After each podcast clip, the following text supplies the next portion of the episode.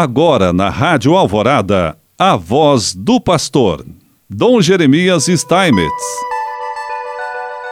Prezado irmão, prezada irmã, mais uma vez nós aqui estamos e queremos nos comunicar com você.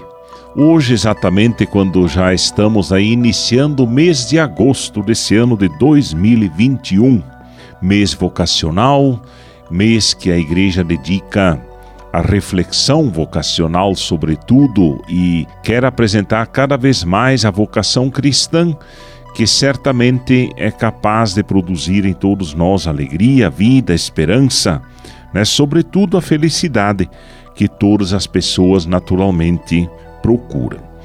Nesse mês de agosto, a Igreja no Brasil convida todos os fiéis a rezar e refletir sobre as vocações. Mais do que fazer homenagens, esse mês deve servir, sobretudo, para destacar as diversas vocações no serviço do povo de Deus, para fazer motivações e chamados vocacionais, sobretudo para promover a oração pelas vocações. Entre as iniciativas propostas estão a promoção e momentos de oração pelas vocações nas famílias, nas comunidades e organizações eclesiais.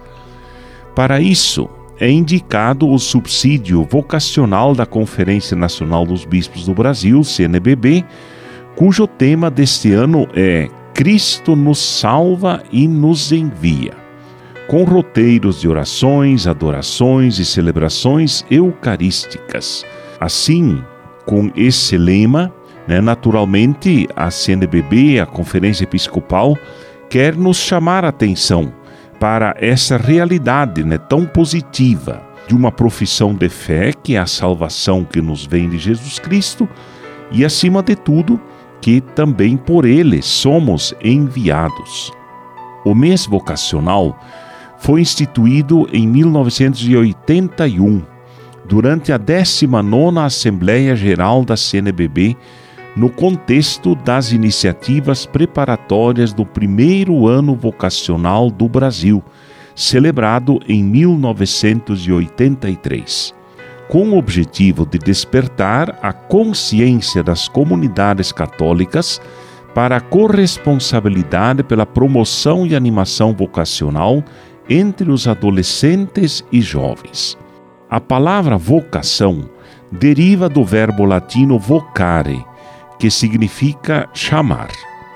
Trata-se, portanto, do chamado de Deus feito a cada pessoa. O Catecismo da Igreja Católica afirma que todos os seres humanos são chamados ao mesmo fim, que é o próprio Deus. Esta vocação, diz o Catecismo, reveste-se de uma forma pessoal, pois cada um é chamado a entrar na bem-aventurança divina mas diz também respeito ao conjunto da comunidade humana.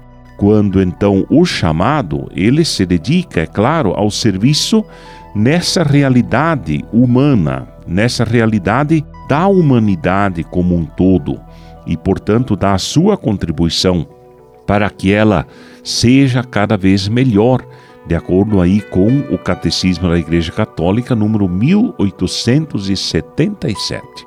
O Concílio Vaticano II, por meio da Constituição Dogmática Lumen Gentium, proclamou todos os fiéis de qualquer estado ou condição são chamados à plenitude da vida cristã e à perfeição da caridade, que é uma forma de santidade que promove, ainda na sociedade terrena, um nível de vida mais humano.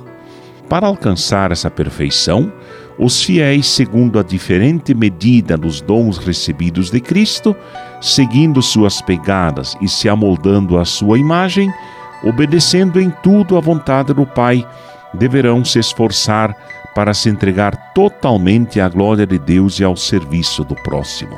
Como forma de concretizar o chamado universal à santidade, recebido no batismo, cada cristão abraça diferentes vocações específicas por meio das quais não só realiza a vontade de Deus, como serve à igreja e ao próximo das mais variadas maneiras. Sejamos promotores vocacionais em nossas famílias e em nossas comunidades. O Senhor continua hoje a chamar para o seguir. Não temos de esperar que sejamos perfeitos para dar como resposta o nosso generoso eis-me aqui, nem nos assustar com as nossas limitações e pecados, mas acolher a voz do Senhor com o coração aberto, escutá-la discernir a nossa missão pessoal na igreja e no mundo e finalmente vivê-lo no hoje que Deus nos concede. Assim nos saúda o Papa Francisco. E assim também Deus nos abençoa, em nome do Pai, do Filho e do Espírito Santo. Amém.